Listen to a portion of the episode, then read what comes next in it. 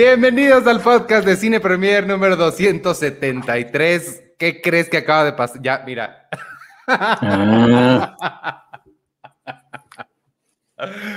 wow. Este, estoy en una locación nueva. Yo soy Iván Morales, donde la luz al parecer hace lo que quiere, pero no el modem, nada más la luz. es que está en el no break de la, de la ah. computadora, el, el modem. Este. ¿Qué? Pues hola, ¿cómo están? Yo soy Iván Morales y hoy me acompaña un cuadrito nada más. ¿Cómo te llamas? Eh, aquí Checoche, este, y ya, vamos para, para hablar de, de, los estrenos y de otras cosas. Ah, pues sabes que también, ahorita eh, yo también mm, terminé de ver, no sé si tú la viste, me imagino que sí la terminaste de ver. este, ¿cómo se llama esta cosa? Este, The Right Stuff. Claro, uff, sí, nunca la hemos platicado. Me enteré al final del episodio pasado que de repente la veías y este, y sí vale muchísimo la pena hablar de ella. Nada más, este, antes de, continuar, a Arturo se supone que sí va a estar, eh, en algún momento se conectará. Eh, Penny tiene un taller que está tomando, que son todas las clases los jueves, entonces va a estar faltando algunas clases, digo, algunas sesiones, este, episodios y, ya son los únicos anuncios que tengo. Y sí, The Right Stuff. Ok, deja, deja, voy poniendo la imagen para que la gente sepa que estamos hablando. Ahí está. Y ya. ahorita estás, hay que aclarar que estás teniendo quizás un pocos problemas, pocos o muchos problemas tecnológicos. Creo que te congelaste. Haz, haz, haz un sonido extraño si, si, si, si estás de acuerdo en que te congelaste mientras voy saludando a, este, a María González que dice, pueden darle me gusta a una historia. Miguel Ángel Flores, eh, Romero, saludos desde Texcoco y a Omar Bernabé, pero creo exactamente que te acabas de congelar, Iván. Ahí está, más o menos, como que, como que quiere y no. Es, como una misión de, del espacio. Quizás está en el lado oscuro de la luna, Iván, en estos momentos, eh, y se está yendo o no. Pero sí, lo que dice son ocho, episodios, lo que estaba diciendo, son ocho episodios de The Right Stuff que está en Disney Plus. Ahora sí está completa en Disney Plus y la pueden ir viendo. Eh, y mientras creo que se está desconectando o no, Iván, pero acabo de ver, dice Iván ese chimal, acabo de ver Judas and the Black Messiah. Eh, dice, ya hicieron crítica de Godzilla vs. Kong. Ya hicimos en el podcast pasado, pero yo, como siempre, estoy en una constante, en una constante campaña, no está aquí mi amigo, aquí está mi amigo, en una constante campaña de Godzilla. Ahí está Godzilla, eh, porque yo soy Team Godzilla. Ustedes quizás digan, pues escuchas amigos, ya sea los que están en el podcast de Spotify o si lo están viendo en vivo, ustedes qué team son. ¿Ustedes qué team son y por qué creen que Team Godzilla es el mejor team que pueda haber? Sí. Ya regresé, perdóname, no sé qué pasó. No hice nada. ¿Hasta dónde me quedé? Eh, pues nada, estabas hablando de que son ocho episodios de The Right Stuff y les estaba comentando los escuchas que nos vayan diciendo mientras qué team son y por qué creen que Team Godzilla es mejor. No, Team Kong es mejor. Este, The Right Stuff es la historia de los Mercury 7, que se llama, son los siete astronautas, los primeros siete astronautas que existieron en la NASA cuando la NASA empezó a desarrollar el programa Mercury, que es lo que eventualmente nos llevó a Gemini y luego a Apolo y a la Luna. Y la serie está eh, basada en, en un libro de Tom Wolfe que se llama igual The Right Stuff y que tiene una película también que sé que Sergio le gusta mucho.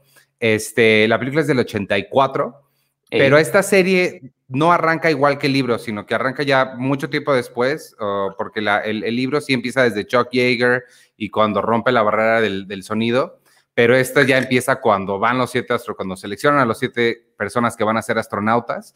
Y este, pues no sé qué te pareció, a, mí, a mí me gustó bastante. Sí, a, mí me gustó también. Creo que lo único que sí, obviamente al ver la película, Obviamente la película abarca, o sea, la película acaba y es una, una gran liga con First Man de, de, de, Se acaba de ir la luz en estos momentos. Sí, pero aquí. Tu, en tu casa. Aquí sigo. Me veo raro, pero aquí eh, estoy.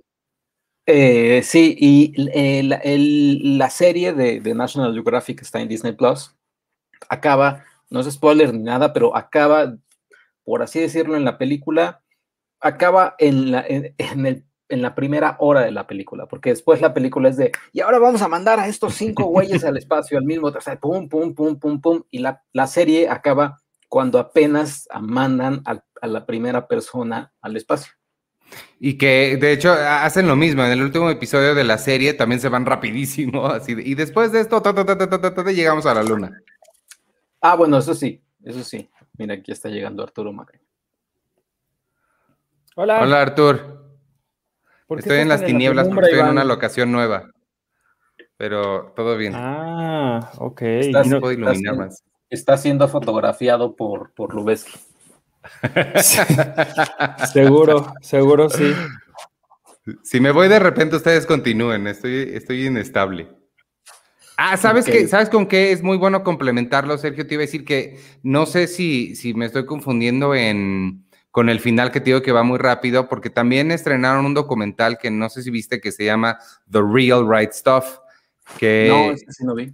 Ah, está ahí mismo en Disney, cuenta la misma historia Ándale, ahí está. La misma historia de los, de los Mercury 7, pero, pero es, documental y es por el mismo director que hizo la de Diana en sus propias palabras, que está padre, si la quieren ver, es este Netflix. Este, yo tuve entrevista con él y está bien interesante todo el material que, sacaron. Es, cuenta los, las, la misma época, los mismos que son como cinco o seis años, este, pero en, en documental. Creo que funcionan muy bien ambos ambos eh, juntos. Y la otra cosa que habría que mencionar es que la serie es producida por DiCaprio, es por la productora de él, entonces eso también como que está, está padre. Lo que no me gustó tanto de la serie, creo, es que, y, y, no sé si lo sentí en la película, es que los Mercury 7 en la serie ya no los sentí los Mercury 7, sentí nada más que eran los Mercury 3 o los Mercury 2, porque eran John Glenn versus Alan este, Shepard y se acabó.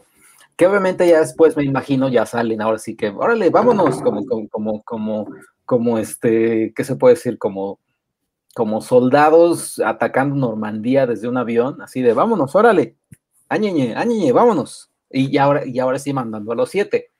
Pero, pero en, esta primera temporada sí sentí que eran los Mercury 2. Pues en realidad no, no, no los siete se van, ¿eh? ¿eh? Uno de ellos, ah, bueno, sí lo vemos en la serie, ¿no? A Dick eh, Slayton, me parece que se llama, tiene problemas en el, en el corazón y lo dejan en, la tierra para siempre. Este, y de los demás, la verdad, ni sé, porque sí, no, o sea, creo que la historia misma, la historia real de la vida real, no se enfocó mucho en todos los demás. Eh, fuera de John Glenn, que John Glenn es Alan Shepard fue el, spoiler alert, Alan Shepard es el primero en subir a órbita y regresar. Eh, John Glenn es el primero en, dar una, en, orbitar la Tierra. Y, pues de ahí en fuera está otro que se llama Ghost Grissom, que él es uno de los que falleció en, el, en lo que ya fue Gemini, en la siguiente misión. Y son los únicos que, que, sé de los... En First Man se ve como, como es, es en los que fallece en la prueba esta. Sí, es el que, ajá, en, es el que fallece en la, en la Tierra mientras la puerta no abría, que es la anécdota que cuenta Tom Hanks a sus hijos en, en Apolo 13. Mm. Ah, ahí está bien. Iván parece editado por Snyder. Increíble. Sí. Este, pero sí, o sea, Creo que, creo que sí, o sea, es, buena la serie. Creo que ahorita ya están los ocho episodios, ya se los pueden ver de, corrido. Y, y, sí, tú entrevistaste también al cast, ¿no? Entre, sí, o sea, no, mira, entrevisté al que hace de, justamente de, no, Gordo, ¿te acuerdas de Gordo? A él es a quien entrevisté y entrevisté, me, me está trayendo mi papá una, no, pues dámela a mí. Una vela. Una lámpara. Ah, mira, así, les cuento así la historia. sí, pero hay que hacerle tú y yo también, Checo, hay que apagar la luz. Exacto, sí. Así la puedo contar. Este, ¿qué? ¿En qué estaba? Eh, ah, eh, a, quien entrevisté fue a, Gordo y a la esposa de él, y, al, eh, y a la esposa de Alan Shepard. Entonces, Que, o la sea, esposa, que la esposa de Alan Shepard no te emocionaste porque es la de Brick, ¿no? no, entonces, no, esa es Nora Hedner. No, entonces Ah, no es la esposa de Alan claro. Shepard. Sí, sí, sí, ya sé. Yo pensé que era gordo de Lizzie McGuire. No, a la ent- ¿Sabes quién es? Es que, ay, que me digo, ella seguramente está muy pendiente de nuestro podcast. No me acuerdo de su nombre, pero es la que también es piloto. La que también es piloto que quería... Que, Es la de-. La que que le que- dice, ¿qué opinas de que vayan las mujeres al espacio? Pues ya mandamos un chimpancé, pues ¿por qué no? manches? Sí, no, Qué no. barbaridad. Y eso, y eso, y eso sí está en el libro y en la, y en la película, porque eso no lo recuerdo. En la película no me acuerdo, en el libro sí. Y en el documental, no, en el documental no, pero en el libro sí lo mencionan. Sí, híjole. No, sí está terrible. Pero, pero no, o sea, pero véanla, o sea, la verdad es que me gusta, me gusta, creo, la la parte, ya en cuestiones técnicas, la música es increíble. La parte de los créditos, o sea, cuando ya, cuando empieza la, la serie, el, el episodio, lo que sea, y ya después acaba y es ¡pum! The right stuff. Sí dices. O sea, sí, sí, sí te emocionas. Es como cuando salía el de Lost, ¿no? Así, Lost. ¡Pum! Sí, es muy emocionante y sobre todo para la gente que, que nos gusta la, la exploración espacial, lo cuentan de una forma muy padre, o sea, porque a pesar de que sabes o puedes averiguar muy fácilmente qué es todo lo que sucede, sigue siendo emocionante y lo que me gustó que es algo que platiqué con la productora que también entrevisté, eh, Jennifer Davison, de ella sí me acuerdo su nombre, este...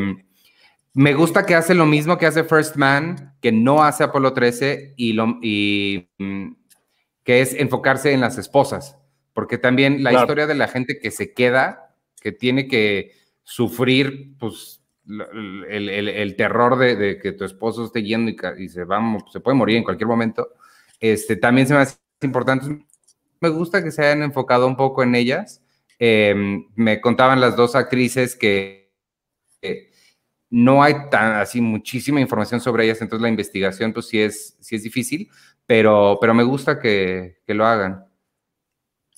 Sí, dice, dice Ericito, ¿a poco Iván ya tiene niños en su casa? Lo digo por el niño que está detrás de él. No, eh, atrás de mí está, ay, atrás de mí está Tintán. Ay, ya no se ve. A ver. Ahí está. Es lo más increíble que Justo hemos hace rato estaba viendo el revoltoso. 200 episodios. Mira. Oye, dice Alice, yo no, yo no pasé del primer episodio, ¿le doy otra oportunidad o toda la serie es como el primer episodio? Es que no sé. O sea- no, sí se, bueno, se, se pone bien. Dale sí, chance. pues es emocionante, es, exacto, es emocionante. El, que- el, el actor que interpreta a, a Alan Shepard, él yo decía, ¿dónde lo he visto? ¿Dónde lo he visto? Y él sale en Watchmen, en la serie de HBO, eh, es el que tiene, es el que tiene un como, como amorío con este Who Did Justice, eh, spoiler, pero tampoco es spoiler, este, con Who Did Justice. Ah, y, caray. y, y- y- ya, pero cuando, cuando lo vi, eh, ese actor creo que sí tiene como este físico de que yo creo que podría ser como un, o sea, como, como un actor de peso, de renombre, porque sí tiene físico como, o sea, cara cuadrada y tosco y, y demás, como, o sea, o sea, sí me gustaría verlo pronto como, pues, pues en películas buenas, o sea, vaya, como que ir creciendo. Muy tipo, a mí se me hizo muy parecido como a John Hamm, como que tiene el, el Ándale. como porte de hombre fuerte sesentero. O sea, creo que le quedaba muy bien. Ajá. A sea, ver si, a ver si sí le dan chance fuera. Pues es de DiCaprio esta, te digo que les den chance en otros lados. Sí, que, que- que- les den chance. Pero está buena, denle, denle, denle oportunidad y va a haber segunda temporada, ¿no? Claramente. Pues hasta donde yo me quedé, lo que me dijo la productora es que todavía no sabían. O sea, obviamente está pensada para que pueda haber y fácilmente la podrían hacer, pero según yo todavía no está aprobada. Pero si hay suficiente gente viéndola. Es que el problema es, o sea, es que Disney Plus, fuera de lo que tiene de Marvel, realmente nada es así como súper llamativo y Hey, no le están haciendo. The Mighty pero no le están haciendo es- promoción tampoco. Tiene Yo- Lizzie McGuire y Stan Raven. No sé de qué estás hablando. ¿Ya viste The Mighty Ducks? Ya, como no, el primer episodio de The Mighty Ducks. Saludos a Gaby que nos está viendo, Gaby López. Este, Hola, Gaby. sí, sí, Hola Gaby, te queremos. Y, y, Jaime Rosales también, saludos. Dice, hablarán del 15% al cine mexicano. Por favor. Tenemos, este, Jaime, nada más para contestarle a Jaime y decirle al resto de la gente, eh, participaron Penny y Arthur en una mesa eh, muy interesante la, en la semana. Sí, fue esta semana. Esta semana los días se me pasan, pasan muchas cosas. Pero sí, fue esta semana. Eh, lo que vamos a hacer es, eh, íbamos a pasar un cachito aquí, pero sí está bastante interesante. Creo que vale la pena hacer algo un poco más grande, una cápsula un poco más grande y la vamos a eh, pasar por separado en la, semana que entra, porque sí creo que vale la pena dedicarle un, espacio un poco más grande. Estuvo muy interesante lo que dijeron los, los distribuidores, este, entonces creo que vale la pena dedicarle más tiempo, si les parece bien. Sí, sí, sí. Y, este, y yo rápidamente nada más quiero encontrar una imagen bonita, una imagen, una imagen que, que amerite para eh, nada más un, pequeño, una pequeña, eh, un pequeño anuncio. Ah, creo que aquí está. Sí, es este. Un pequeño anuncio, ya que estamos hablando de las series de Disney Plus y demás, aparte de The Right Stuff, de Mighty Dogs, eh, Game Changer. ¿Qué serie así? O sea, hay cosas que el ser humano ha creado para la posteridad, como la Capilla Sixtina, etcétera. Y después viene Mighty Dogs, es una cosa brutal, es una cosa que cuando los aliens vengan después y ya nos habremos muerto todos los seres humanos, van a ver Mighty Dogs y van a decir, carajo, o sea, vamos a revivir estos seres humanos para que sigan haciendo más Mighty Dogs. Pero pero es, es, o sea, yo la disfruté, yo la disfruté mucho y, y, pues es lo que es, lo que me gustó es que dura 45 minutos más o menos, o sea, bien pudo verse una serie de 20 minutos y ya, pero al menos el primer episodio fueron 40 minutos y está padre. Es que, ¿qué tan drama versus comedia es? Es, es, es comedia, o sea, o sea, sigue siendo, sigues teniendo el mismo espíritu de, de las películas que están ahí en Disney Plus la, la uno es el clásico, la, la segunda es, es este, es, es, donde ya son, van a los Juegos Olímpicos, los, los, Mighty Dogs. Y la tercera es donde es el partido más pedorro que tienen, porque pues, ganan por un gol. Uy, este, pero, pero eh, tienen el mismo espíritu. Y sale obviamente Emilio Esteves y y ya, lo que más me gustó es un chiste, se los voy a contar porque no creo que la vean, la verdad. Este, lo que más me gustó es un chiste. son los niños, estos, los chafas, o sea, los niños que no saben jugar hockey ni nada y que los hacen feo. Y entonces ven que llega su vecino y llega con, con una playera de los Toronto Maple Leafs, que es un, equipo de Canadá. Él viene de Canadá, este chavo, y viene con patines y con stick. Y ellos dicen: No manches, que venga nuestro equipo. ¿Quieres jugar con nosotros? Sí, claro y ya, ya sabes, cámara lenta y el cabello y todo, ¿no? Y llega a la pista de hielo y ellos, ya llegó, ya llegó, y ya sabes, ¿no? Cámara lenta y el cabello y el mega equipo de hockey, entra a la pista de hielo y apenas el pobre güey puede, puede patinar, ay. Y, pues, o sea, yo cuando empezó a hacer eso dije, no, ya, es, es grande, este, esta serie es un monumento a la cinematografía mundial. Y ya. Me gusta cómo, la cuenta. Sí, no, no, no, es que es, que es brutal. Yo después espero en clasificación pendiente o probablemente quizás también en el Patreon, este, hablar con, con Luis Miguel Cruz, nuestro corresponsal en España, porque él también es fan de los Mighty Dogs y, y para, para, hablar, para hablar de la serie este, como debe ser. Que la verdad es que no, creo que alcance como una hora de hablar de yo creo que yo nunca la he visto, ¿eh? La... ¿La película? no, pero pueden tocar las películas. Exacto. yo nunca la he visto. La saga, la franquicia, el, el, canon cinematográfico que es Mighty Dogs. Oye, nos está preguntando, déjame preguntarle, María Teresa García Crespo, eh, Espera, pregunta, ¿qué opinan de The Chosen? No sé qué es The Chosen, pero quiero saber si tú eres eh, pariente de Víctor, de mi amigo Víctor, que nos echa la mano el zar de las suscripciones acá, porque tienen el mismo apellido y ya es todo. Nada más quería preguntarles. o si ella es heredera del emporio de los refrescos. Sí, son. También. Oye, y este, ¿tú, la viste, ¿tú las viste, Arturo, las películas? No, no tengo ni idea de lo que estás hablando. sí, sí, es un poco, estoy un poco perdido en, en, cuanto a esos personajes. Sé que existen, pero, pero no, no tenía idea ni siquiera que era una saga. Mira, así pasó con Van Gogh. Van Gogh fue, fue en su momento, fue, fue este, olvidado, murió, murió pobre, murió triste, murió solo. Probablemente así es con los Mighty Dogs. Probablemente así pase con los sí, Mighty Dogs. Claro, seguro.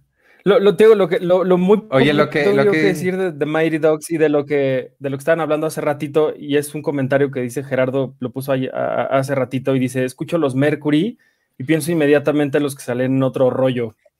Que, o sea, eso es un momentazo, los, los, los de los Mercury, los Mercury en, en, en otro Sí, rollo. sí. Ya es todo lo que tengo que decir de lo que han dicho, perdón. Yo era muy Ya. fan de otro rollo, no me acuerdo de eso. Yo sí, ¿Cómo no? Pues eran los que brincaban.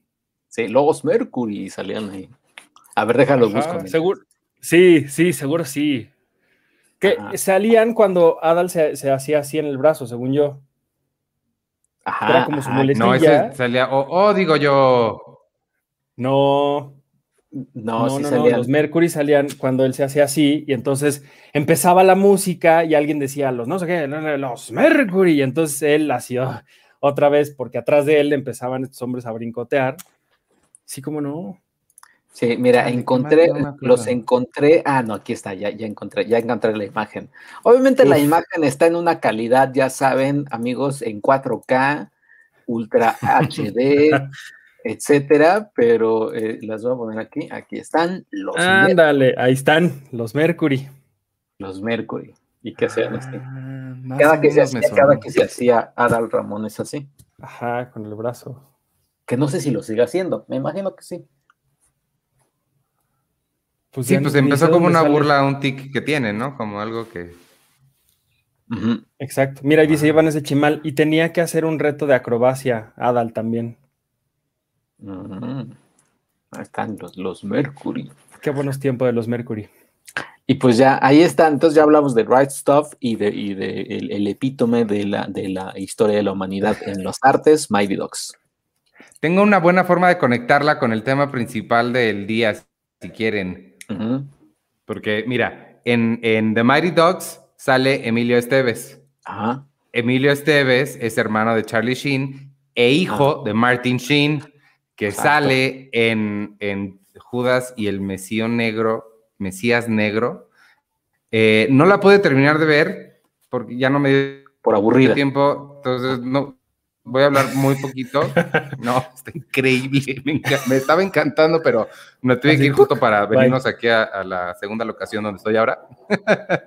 no me dio tiempo, pero él sale y sale en un papel rarísimo para él. No sé si Sí. vuelve a salir a, a lo largo de la película, pero híjole, muy fuerte. Pero bueno, lo que vi, que vi como una hora de la película, me está fascinando, pero hablen ustedes porque ya no la pude terminar, y, pero está padre. Arturo, ¿qué te, qué te pareció? ¿Tú la viste en Sundance o no la viste?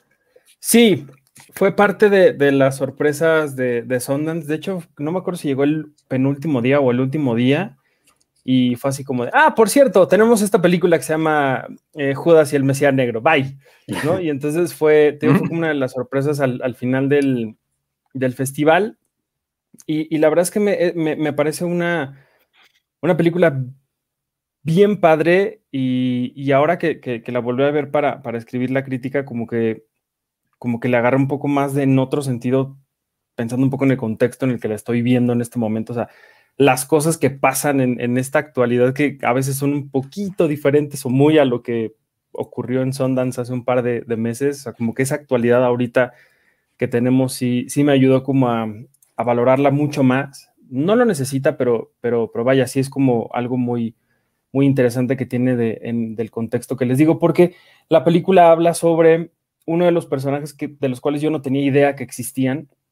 Sabía muy poco de los Panteras Negras, que era un partido político en, en la década de los 60 por allá en, en Estados Unidos y que fue como un poco em, el enemigo número uno del, del- gobierno en, en ese momento. Y aquí conocemos a uno, a, uno de sus líderes y de cómo el gobierno de forma muy maquiavélica trató de desestabilizarlo justamente con, con este personaje que, que tenemos en, en- en la pantalla, que era pues un criminal ahí que se dedicaba a robar coches y demás y de pronto lo convierten en, un infiltrado que va a ser clave para, pues para desestabilizar este movimiento y, pues sí, como tratar como de eliminar esto que era como una amenaza muy grande para, el gobierno de los Estados Unidos.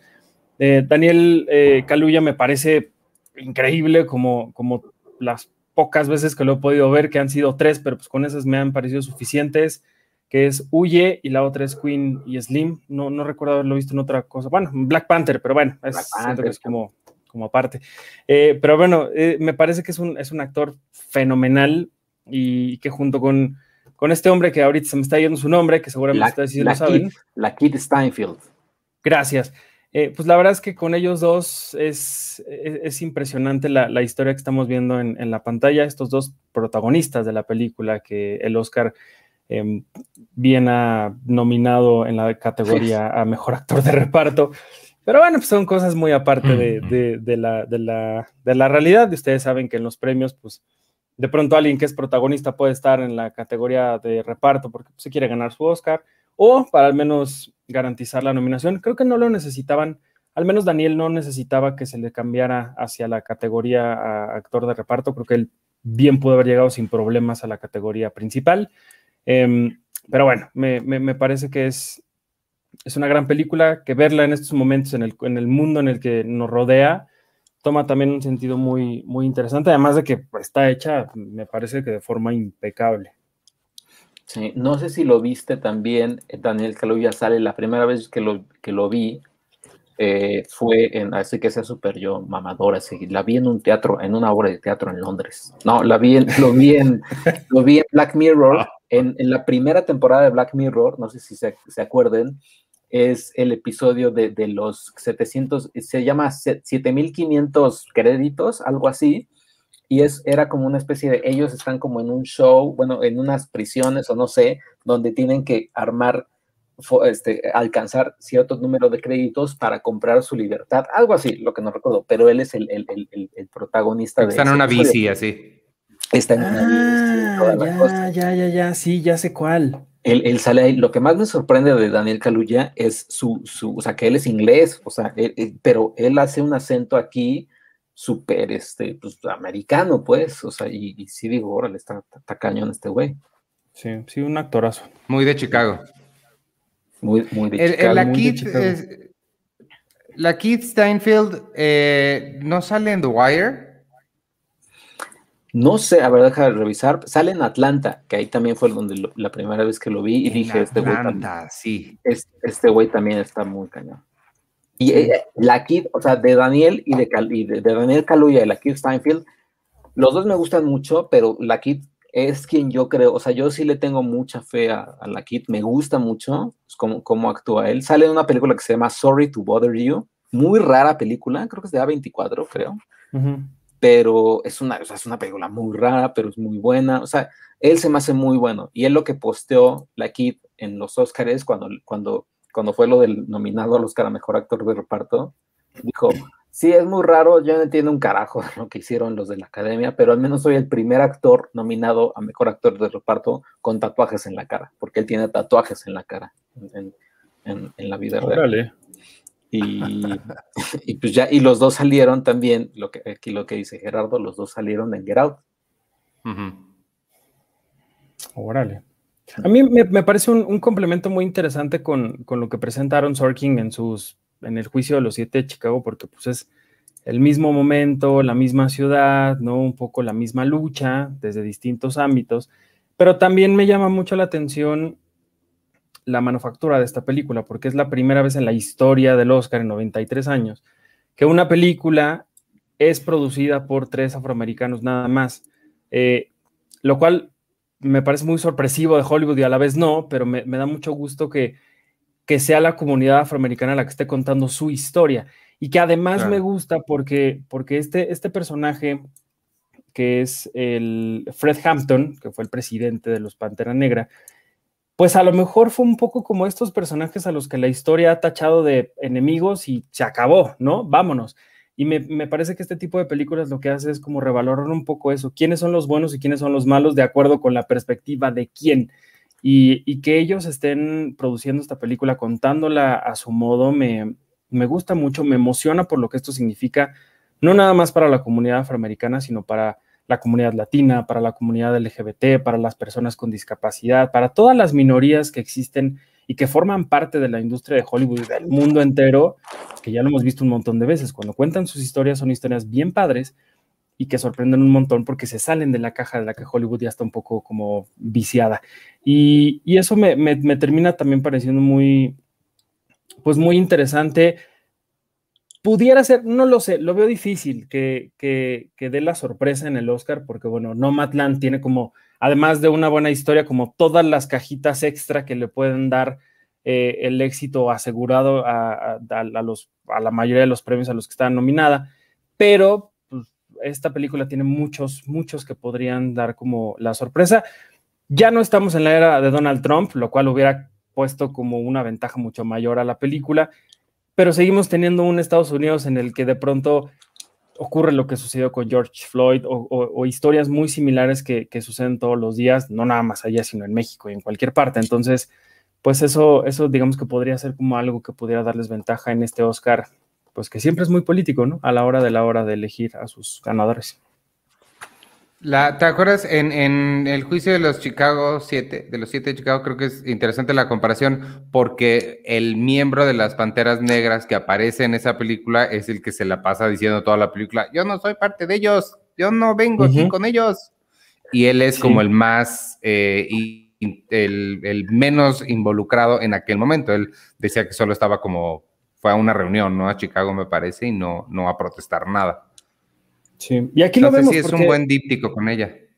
Sí, eh, por ejemplo, el personaje de, de, de, Daniel Kaluuya, de pronto, pues lo meten a la cárcel por robarse helado y le dan como siete, ocho años de cárcel, una cosa así, digo, sale después, sale a, los meses, pero, pero así era la forma en la que se manejaban las cosas allá, ¿no? De pronto era como, pues todavía, ¿no? Pues eres negro, este, eres sospechoso, punto, vámonos.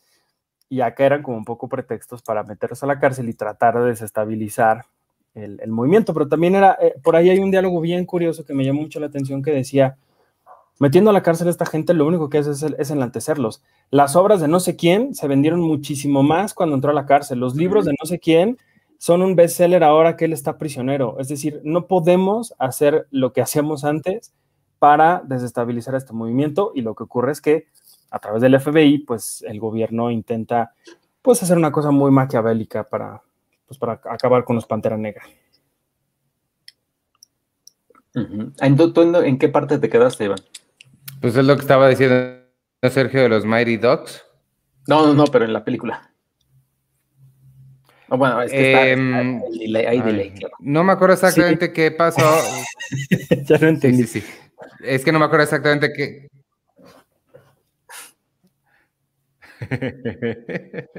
Hay que decir que Iván está en, Holanda. No me acuerdo exactamente dónde estaba, pero fue como los 45 minutos 50. Mm, ya. ¿No, ¿No sintieron también ustedes que, o sea, la, forma en que, lo, en que construyeron esta película y no, no, como... Estoy en 1997. ven, está en 1997, todavía está así. está, está hablando de right stuff todavía, Iván. Ajá, está jugando este, pinball en su computadora. Ajá. Eh, ¿No sintieron, por ejemplo, ustedes que, y esta va pregunta para Iván como en unos ocho minutos, eh, ¿no sintieron que o sea, pero no es como crítica, o sea, que, estábamos ante un, ante un, eh, Los Infiltrados de Martin Scorsese, que a su vez es un, es un remake de, de, Hong Kong, pero, o sea, que, era una, o sea, porque estamos viendo a la Kit Steinfeld, que es infiltrado en las Panteras Negras, infiltrado por el FBI, y, o sea, o sea a mí me gustó ese, ese, ese, toque que le decidieron dar a la película, porque sí era, era, pues este, este, este este, este suspenso, ¿no? De que, híjole, ya lo van a descubrir y, ya lo van a matar, güey. O sea, eh, eh, o sea, esa aproximación me gustó como, como se la dieron. No sé si ustedes también. Ahí ya le llegó la señal, ya le llegó. Exacto. O la de mm, el infiltrado del Cacaclán del año pasado también. También, exacto. También. Sí.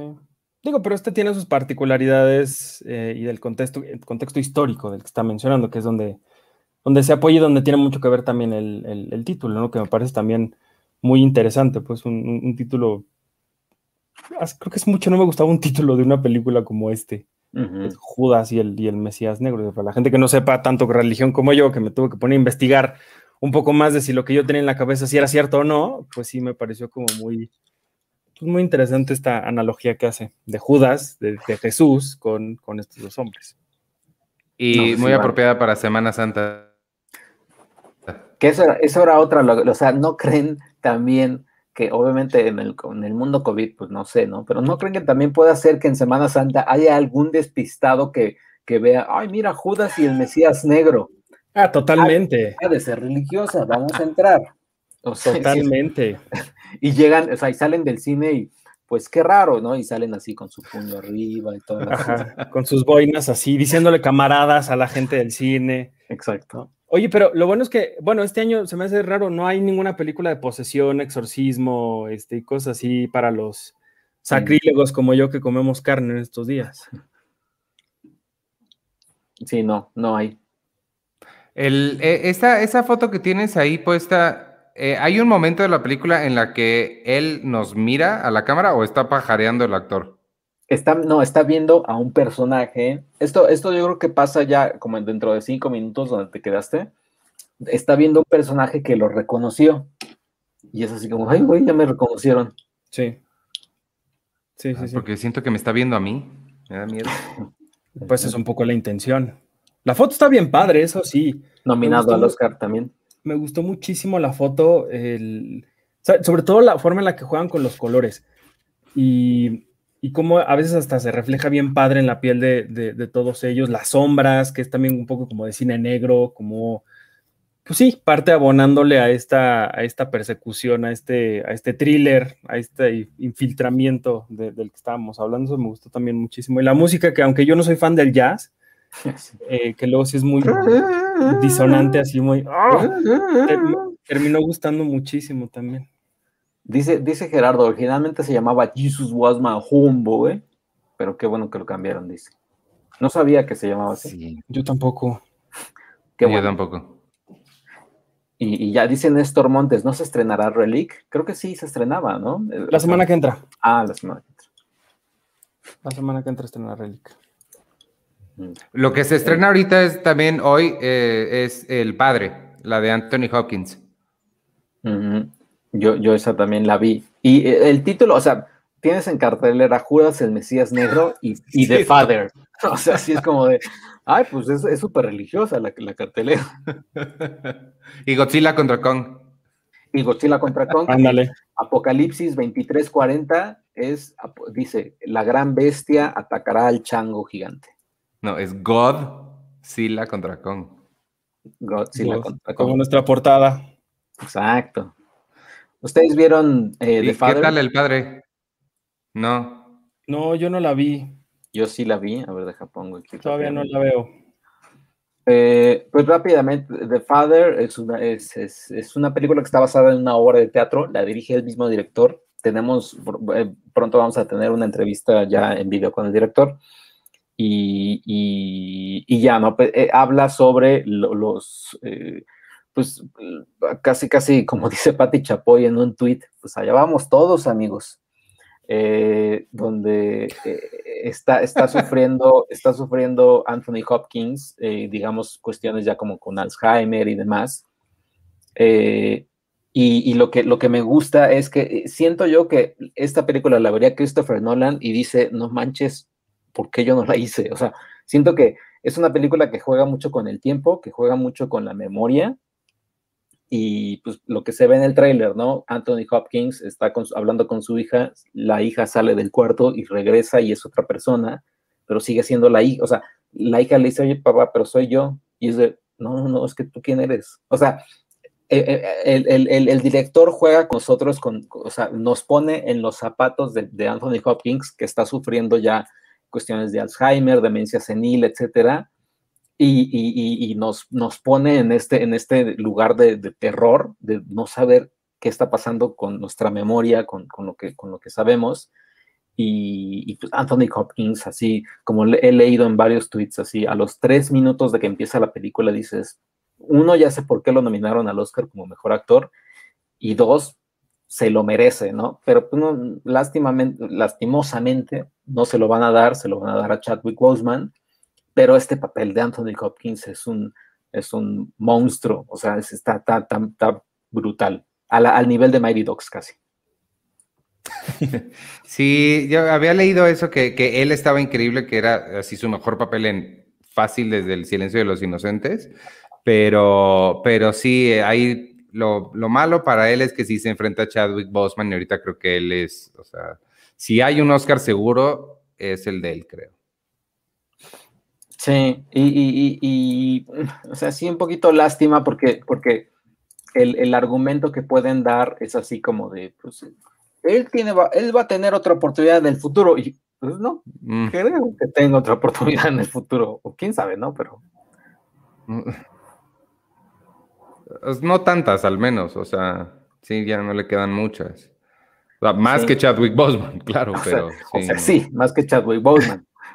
pero, pero, pero no, pero sí, vean, o sea, la película es 100% recomendable, es, es, es, es eh, como Patti Chapoy dice, para allá vamos todos, amigos.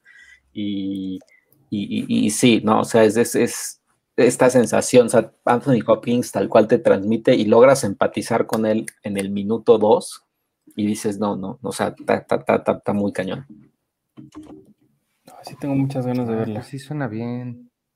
Oye, ¿me dejas contestarle a Roy San Martín? ¿Cómo no? ¿Cómo no? ¿Qué, qué, te quejas? No. No. Este, nada más es que está preguntando Roy, ¿cuándo regresará Cine Premier a los puestos de revistas amigos? Eh, en cuanto podamos, estamos de verdad, Roy, y se los digo a todos porque sé que cada vez que lanzamos nuestras portadas digitales que estamos haciendo, que la verdad es un trabajo que, que, le echamos muchas ganas, cuesta mucho trabajo hacerlo, más de lo que se imaginarían, pero lo hacemos con mucho gusto y mucho cariño, justo porque queremos este, compartir con, con, todos ustedes esta emoción y gusto por el, por el cine que siempre hemos mantenido aquí en Cine Premier y siempre empiezan a llegar los comentarios eh, muy entendibles muchos de cuándo van a regresar a los, a los puestos de, revistas. Eh, la respuesta eh, es muy fácil, la respuesta es en cuanto podamos. Les prometo que estamos haciendo todo lo posible, lo, vamos a lo más humanamente posible por regresar lo antes posible, pero las cosas están complicadas. Sin embargo, te este, digo a ti, Roy, y le digo a todos los demás, este, como se los he contestado ahí en el Instagram, yo personalmente, eh, únanse si quieren, si les gusta lo que hacemos y nos quieren apoyar y, y, pues contribuir al, esfuerzo para poder eventualmente regresar a las páginas impresas y a todo lo demás que hacemos, únanse al Patreon, ahí está la dirección abajo, ha estado en el ticker todo el programa, patreon.com diagonal cine premier. Em, Ahí tenemos diferentes casas, diferentes, les llamamos casas, son diferentes grupos en donde compartimos diferentes cosas, son, es contenido adelantado, exclusivo, hecho a la medida. Tenemos varios talleres, está mi taller de guion, está el taller de stop motion de Lalo de ahorita, vienen otros talleres muy padres. Eh, acabo de cerrar hoy un, un, un acuerdo bien padre con una cadena de cines para que adivinen cuál, en el que vamos a estar dan, pudiéndoles dar boletos para ir al cine. Entonces, tenemos un montón de cosas bien padres para todos los miembros de Patreon. Eh, y pues por supuesto, ahí con su contribución financiera nos ayudan a, regresar a los, a, los puestos de revistas. Es algo que de verdad estamos intentando mucho. Corren la voz porque yo no sé por qué hacen la misma pregunta tantas veces, no, sabemos cómo comunicarlo más. Eh, no es que no queramos, hay una gente medio, medio grosera que sí pone cosas muy raras como si no quisiéramos de alguna forma regresar, pero este, lo estamos haciendo y si les gusta lo que hacemos, ahí está el Patreon, patreon.com diagonal cine premier, ese es mi anuncio. ¿Qué tal que no se escuchó nada y estoy cortadísimo y nadie me entendió? No, no. Iván, no te escuchamos. ¿Lo puedes repetir, por favor? Te quedaste, te quedaste en Judas, en Judas and the Black Messiah. Exacto. No, sí se escuchó todo. Un poquito ya tú estás en delay, pero, pero, pero sí. Otra vez, mira, ya, No le, ya, no le, llega. No, no, no se escucha. ¿Qué tal que ahorita esto es como una versión de, de, véanla, está en Netflix, este, de, de, este, ¿cómo se llama esta? El, seguro la viste, Arturo. No, no es de, de Zoom, la, la, la de terror. Ah, The Host. The Host. Y perdónenme por mi conexión de hoy, no vuelve a pasar, ya me voy. No, está bien, está bien. Pero oye, Iván, Iván diga, sí, este, eh, si, Dios quiere mi conexión va a estar pronto, ya en unos minutos ya está bien mi conexión. Y aquí está, si Dios quiere. Ah, ya. Es que hay un, hay un delay de como dos minutos, creo. más o menos. Pero ahí está, creo que ya se puso bien en, esto. Pero eh, algo, algo que hayas visto tú, Arturo, en estos días. Pero mira, lo bueno, es que Semana Santa hay muy poquita gente en vivo y para quien lo vea de los días después les va a sonar bien. Exacto. Exacto. Oye, creo que nunca hablamos de The Host. Bueno, no The Host, Host. Porque cuando la vimos salió y la vimos, la soñamos. Soñamos. Y ahorita ya está, ya está legal. Creo que nunca hablamos de ella. Sobre todo porque Iván está justo en el, en el mood de Host todo, o sea, la luz, el delay, el eh, todo, así. Iván está perfecto hoy para que hablemos de host. Míralo, así está. Ajá, exactamente. ¿Qué ¿A ti qué te pareció host? A mí me gustó un montón. Yo pensaba que, iba a ser la peor idea del mundo hacer una película eh, de este formato en plena pandemia y además de terror, pero creo que al final de, de cuentas eso fue lo que me gustó más, porque jugaron un montón. Míralo, Perfectísimo está. Ni mandado a hacer, miren. Eh, y me pareció que todos esos elementos que pudieron haber sido un rotundo fracaso, la hicieron una película bien padre. O sea, es súper entretenida, te da, te llena de ansiedad. O sea, todo lo que yo dije, ay, ¿cómo nos va a interesar a lo que está hecho en Zoom si todo el día estamos viendo pantallas de Zoom? Pero no, me pareció súper interesante cómo juega con los tiempos, con los personajes, la vuelve verosímil dentro de su universo, lo cual es un poco difícil. Y además sí tienen en, al final como una sorpresilla ahí que, sí me sorprendió mucho cómo grité en esa secuencia final. Sí, sí, no, es, o sea, sí es muy buena, o sea, creo que es una película a diferencia de la que salió, que ya vi y es horrorosa y espantosa, que se llama este eh, Songbird o algo así, que, es la que produjo Michael Bay, eh, mm. con A.G. Kappa, que es de Riverdale, Archie de Riverdale. Eh, que, sí fue una película que también usó la pandemia, etcétera. Esta sí la usó y obviamente, obviamente lo que más me gusta, y eso te va a gustar, Arturo, lo que voy a mencionar, porque es algo que escuché que dijo Guillermo del Toro. No sé si has visto esta plática de Guillermo del Toro con, con Alfonso Cuarón, que, la, la que sostuvieron, además de por, Ya no estoy aquí, es una práctica como de dos horas que sostuvieron eh, con, con, alguien de Guadalajara y hablan un bueno, hablan ellos dos, etcétera. Lo que dijo Guillermo del Toro, que me gustó muchísimo, que sí es casi casi como mi, mi, mi, mi estilo de vida, Guillermo del Toro dijo, a mí dame límites para a partir de ahí ser libre. Y eso es lo que me gustó mucho de Host. O sea, a mí dame límites, a mí dame, a mí dime, no pueden salir, tienen nada más eh, estas webcams para hacer esta película, etcétera, pero hagan lo que quieran a partir de ahí. Y eso se me hace, o sea, eso me gustó mucho, o sea, eh, o sea, cuando ya lo, lo explicó así Guillermo del Toro, sí dije, claro, o sea, Guillermo del Toro dice, cuando, cuando hacía no sé qué película, o sea, que lo limitaban, decía, a mí eso está perfecto, porque yo a partir de ahí ya yo sé qué puedo hacer, qué no puedo hacer, cómo me puedo mover, etcétera. Y es algo que creo que un artista, un director, productor, etcétera, sí quizás es lo que necesita, ¿no? Porque pues ya sabemos cuando, cuando le dan todo el dinero del mundo a, X persona, pues, pues, puede hacer cosas padres o cosas no tan padres. Y en el caso de Host, lo hicieron con, con una cantidad de dinero chiquitita, pero le salió algo increíble. Sí, seguramente la secuencia de, Nolan estampando su avión en un aeropuerto salió tres veces más cara que toda esta película. ¿Tres? Yo creo que. yo creo que. Pero es que aquí tiene, tiene una, buena cantidad de efectos. O sea, creo que ahí sí ha de haber sido un presupuesto bastante grandecillo, pero sí, evidentemente haber sido más. pero sí, justamente eso es lo que, lo que diferencia a muchas películas y a muchas producciones de, del, montón, ¿no? Hace, la semana pasada hablábamos de Colts, de, de Fede Álvarez, que seguramente debe haber partido de esa, de, de, esa, de esa limitante.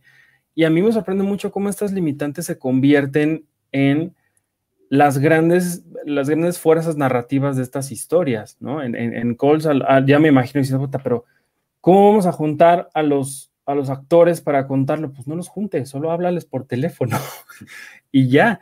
Y eso creó una, una serie muy, muy interesante.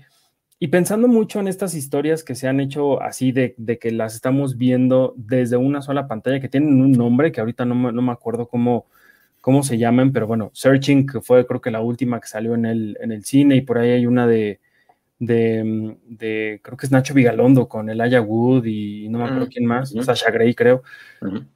Creo que de estas películas que a mí me gustan mucho, las disfruto un montón, pero sí tenían sus limitantes. Llegaban siempre a un lugar en el que ya no podían pasar de ahí por alguna extraña razón.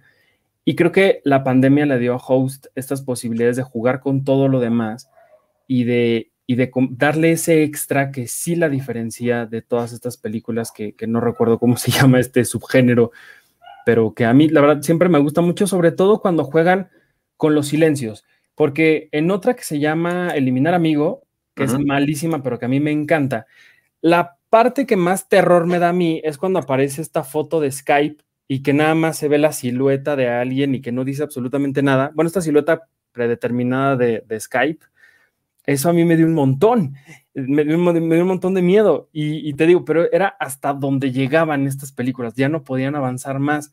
Screen Movies, gracias. Mira, qué tan, qué tan fácil era el, nombre. Pero sí, Host juega mucho con todo eso. Yo, yo creo que sí, ha de haber sido una charla. No podemos hacer esto. Aprovechemos que no lo podemos hacer, ¿no? Y además, métete en la cabeza de la gente que está compartiendo exactamente lo mismo que tú, lo cual no sé si en otro contexto, si, sin, sin tener a la pandemia como telón de fondo, Host hubiera funcionado, pero al menos ahorita, desde que empieza hasta esos créditos finales que sí son bastante interesantes, a mí me encantó. ¿Tú la viste, Iván? ¿O no la, o no la piensas ver? Vela, ahorita así como estás en este Exacto. No, no, nunca, la, nunca las he visto. Eh, tengo la idea de que algo he visto, como, pero no sé si fue un corto o, algo, pero no, una, un largometraje así completo en este estilo, nunca lo he visto. La verdad es que nunca me ha llamado la atención. Iba a ver, ¿cuál es la de John Cho? Que sale John Cho. Eh, ah, pues esa es la que, la que iba a ver. Ya estamos, ¿me están escuchando en tiempo real? ¿Ya no está el delay? ¡Wow! Este, esa es la que iba a ver, pero no, no, como que nunca me han llamado tanto la atención. Entonces no, y, sobre todo es que también son de terror y a mí el terror, saben que no, no. Entonces no. A mí lo, que, lo que ahorita que estamos hablando también, lo que estoy hablando de, las limitantes, o sea, y no solo esto aplica a, a searching, a, directores o productores independientes, o sea, también ya después lo ligué mucho a conversaciones con Kevin Feige, el de Marvel Studios, que también dije, pues claro, este güey también tenía limitantes. Cuando comenzó Marvel Studios, Iron Man, Capitán América, etcétera, no tenían o siguen sin tener, o, bueno, en ese momento, a Spider-Man, a los Hombres X, a los, a los Cuatro Fantásticos. y, y, creo que otra persona habría dicho, ay, no, yo no tengo, no tengo los derechos de esos personajes, bye, no, no voy a hacer películas porque necesito todos los derechos. Y no, Kevin Feige dijo, bueno, estas son mis limitantes, no puedo trabajar con mutantes, no puedo trabajar con, con Spider-Man, pues va, este, hago, lo que, hago lo que tenemos ahorita posible y a partir de ahí trabajamos. O sea, creo que, creo que eso es algo importante, o sea, es algo que a mí siempre me ha gustado mucho, o sea, como que las limitantes son, son a partir de ahí lo que puedes tú ofrecer. Bueno, esta historia de, de Fede Álvarez, ahorita que lo mencionábamos, ¿cuánto no se tardó en haciendo su, su, su corto, que ahorita no me acuerdo cómo se llama, pero fue la razón por la que Sam Raimi dijo, él, quiero que él haga el remake de, Evil Dead. a él lo necesito. Y, lo que alguna vez mencionábamos por acá, el cine de género siempre ha sido como este gran eh, puerta de entrada para mucha gente talentosa que de verdad con tres pesos en la bolsa, pero con un chingo de ganas y un montón de imaginación, dicen, güey, gracias por estos tres pesos, vamos a hacer cosas increíbles, ¿no? Cuando alguien dice, no, yo necesito mi agua Evian y los super estudios y pues no, o sea, tampoco va por, por ahí la cosa. No es lo ideal, pero bueno, al menos sí despierta mucho la creatividad, ¿no? Exacto, el corto de, de Fede Álvarez se llama Panic Attack, si pueden verlo. Es, este, ahí es un, es un, es una película como de invasión de robots, alienígenas, etcétera, en Uruguay, y está bien padre. Y míralo dónde está ahorita. Exactamente, dónde está ahorita. Que creo que me decía Alain eh, de, de, prensa de Sony, a quien le mandamos un saludo, luego a veces creo que sí nos ve, que me decía, este Fede ya tiene sus oficinas así en Sony, o sea, ya tal cual, o sea, es un, como un consentido de, de Sony Pictures. Qué chido. Sí, siempre las, las limitantes siempre funcionan para, para crear cosas interesantes. Justo, o sea, creo que un buen ejemplo contrario de eso y los fans de Avatar chances se enojen, pero siento que Avatar es un ejemplo de qué es lo que pasa cuando tienes todo a tu disposición, que nunca terminas y la, la puedes seguir modificando y modificando y modificando y, y alargando y alargando. Cuando alguien con, con, cuando sí tienen esas restricciones, pues se pone las pilas y hace lo que puede con lo que tiene. Creo que ese es un buen ejemplo del contrario. Uh -huh. Exactamente.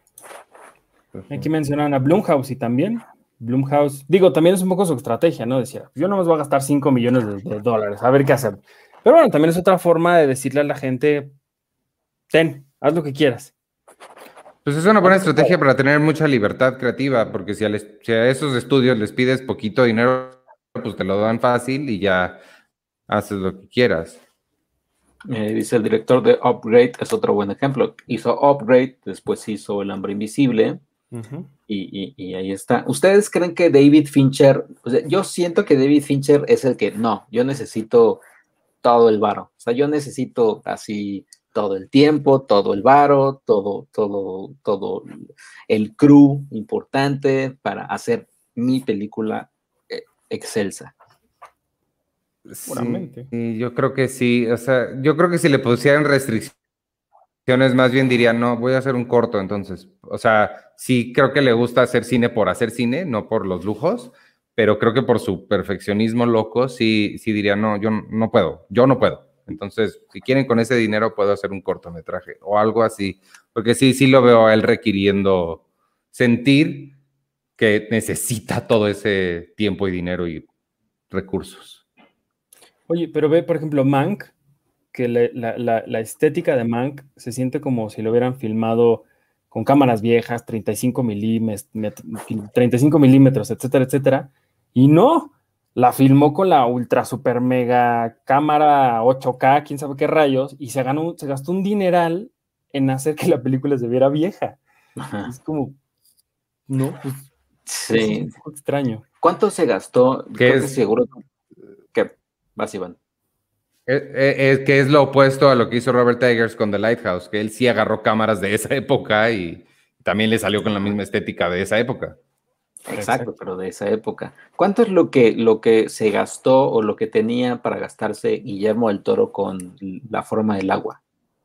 60 millones, no. No me acuerdo si 60 millones. Ahorita te digo. No, no fue hasta menos, ¿no? Creo que 20, ¿no? A 20 ver, millones. Bueno, a ver. del agua, presupuesto. Según yo fue uh, 19 millones. Ajá, casi 20. Ajá. Casi 20. Sí, y me acuerdo que decía, tenemos que, teníamos esto y la tenemos que hacer que se vea de 60. Uh -huh. Y hay un ejemplo muy bonito que me acuerdo que, que nos contó que era en la, en la secuencia inicial, donde parecía que todo estaba flotando bajo el agua, dijo, no podemos llenar un cuarto de agua, ¿cómo le hacemos? Y se fue a esos trucos súper mega viejos del, del, teatro antiguo o del cine antiguo, que era usar humo, humo y luces. Y entonces él siempre ha dicho que es un poco el ingenio del mexicano, que mientras en otros lugares del mundo es como, no puedo trabajar así, dicen mexicano siempre, a ver, tráete la cinta de aislar y ahorita le pegamos y hacemos no sé qué y bla, bla, bla, y por eso siempre dice que con la mejor gente con la que ha trabajado es y muy, no nada más él, sino mucha gente dice que los mejores son los de aquí, porque aquí sí lo solucionan todo y rápido. Sí, mucha gente dice eso. Uh -huh. Sí, está.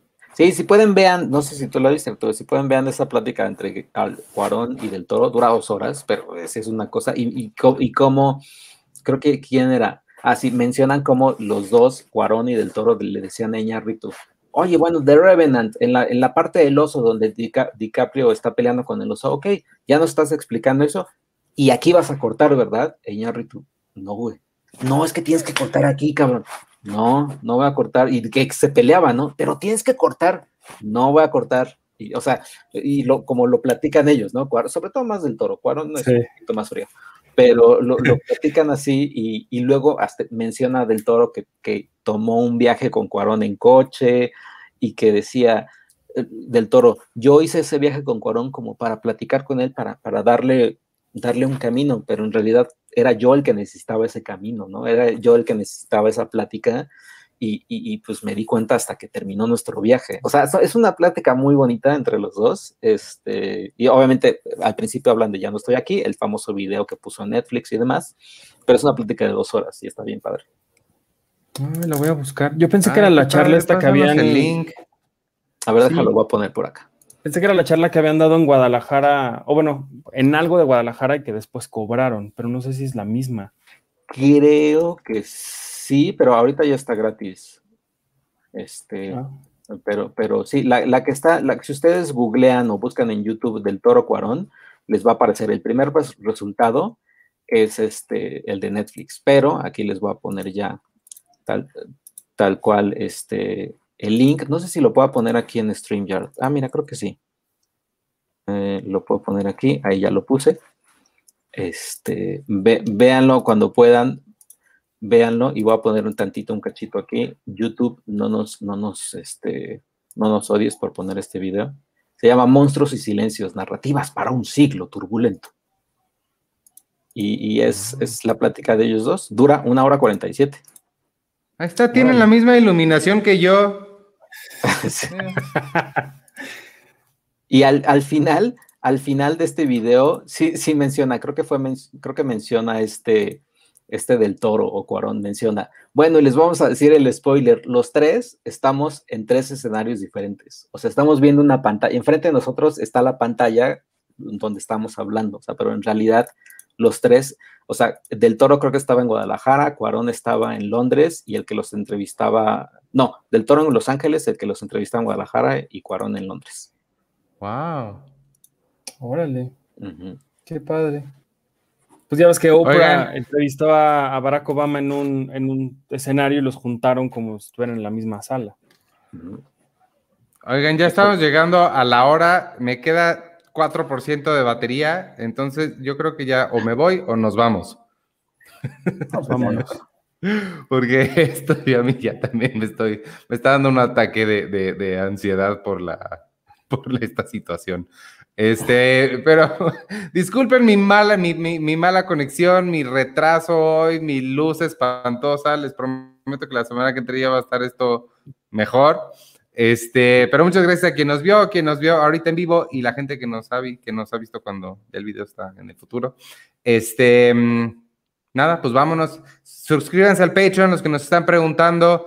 Eh, no, pues no hay revistas. Alguien preguntó por ahí, Diego, creo que dijo, este, las revistas que están en el Patreon son absolutamente todas las que tenemos. De octubre para acá, pues no hay porque no, no hemos hecho, pero este, todas las demás ahí están. Eh, suscríbanse a patreon.com, diagonal, cine premier, mucho contenido extra, adelantado y hecho específicamente a sus necesidades, eh, además de talleres y pláticas y demás cosas padres.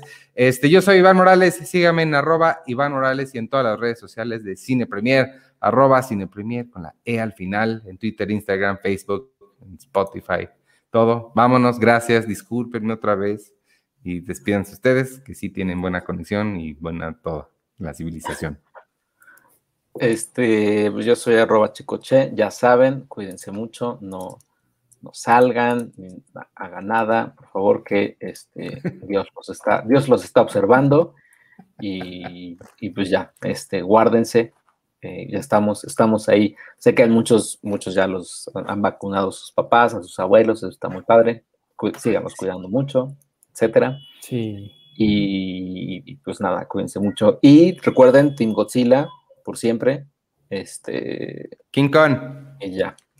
Este, y pues ya. Y Yo soy Arturo Magaña, me pueden seguir en arroba Artur HD y pues nos vemos la semana que entra por acá con más chismes y cosas de la farándula. Chismes Y no. con Iván. Y con Iván en tiempo real.